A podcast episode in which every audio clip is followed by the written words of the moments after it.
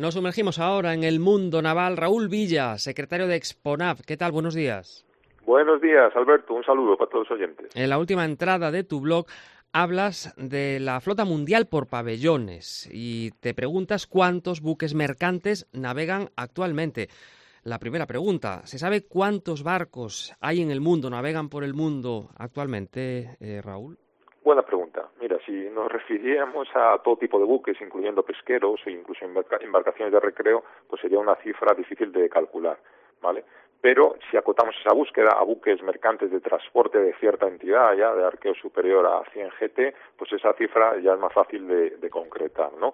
Pero antes de decirlo, me gustaría destacar que lo que realmente, digamos, eh, nos va a dar una idea de cuál es el potencial de los buques de, un país es, digamos, la, capacidad de tonelaje que tiene, ¿vale? más que el mm. número de barcos. Tener barcos grandes. efectivamente, como es más difícil medir el tonelaje, pues es mejor el número de barcos. Y ya te digo, a día de hoy, el año 2019, la flota mundial era cercana a los 100.000 barcos. Exactamente había 96.295, según unos, unos, estudios de Clarkson Research, que son una empresa de sector marítimo muy importante.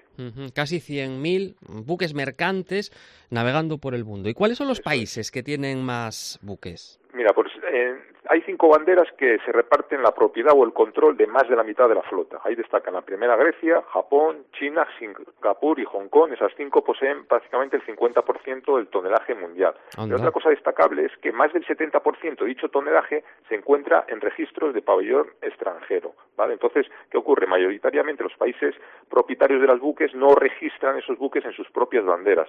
¿vale? Entonces, ¿qué ocurre? Que si vamos al listado de cuáles son los países que de alguna forma enarbolan más barcos, nos encontramos que la lista cambia con los que son propietarios. Entonces aquí nos encontramos que en, primer, en la primera posición está Panamá, con más de de 7.000 barcos, después tendríamos a las Islas Marshall, porque tienen casi todos los barcos de, Estados Unidos, y en sexta posición estaría Malta como primer país europeo. Y me gustaría destacar que, por ejemplo, hay más de 400 barcos mercantes que son de banderas que no tienen costa. Por ejemplo, Moldavia tiene más de 100 barcos, Mongolia, Luxemburgo, Paraguay, Austria, Incluso se podría destacar el caso de Azerbaiyán, Kazajistán o, Turmekistán, que si eh, te fijas están junto al mar Caspio, pero en realidad no es un mar, sino que es como un gran lago.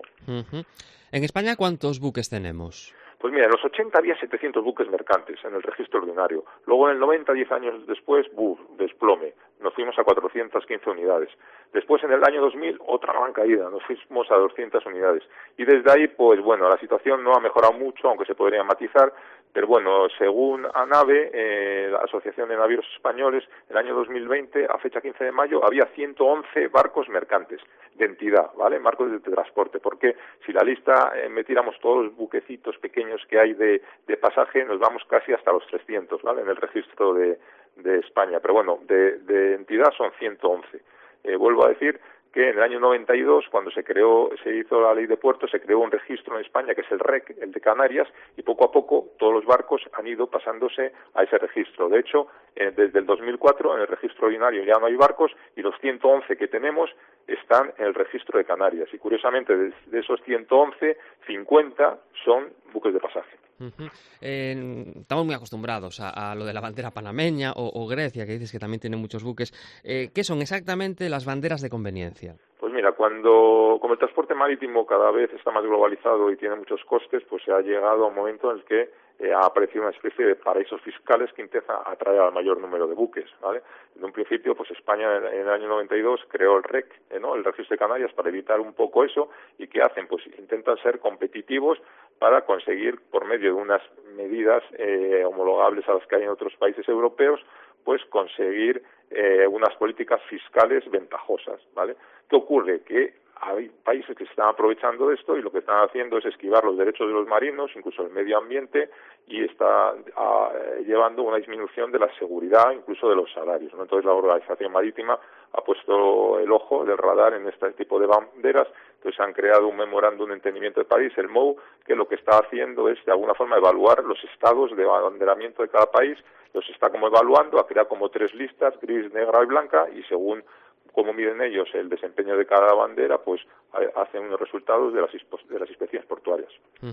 Raúl Villa, secretario de Exponab, te leemos en el blog y te seguimos escuchando aquí en la COPE. Gracias, buenos días. Buenos días, un saludo.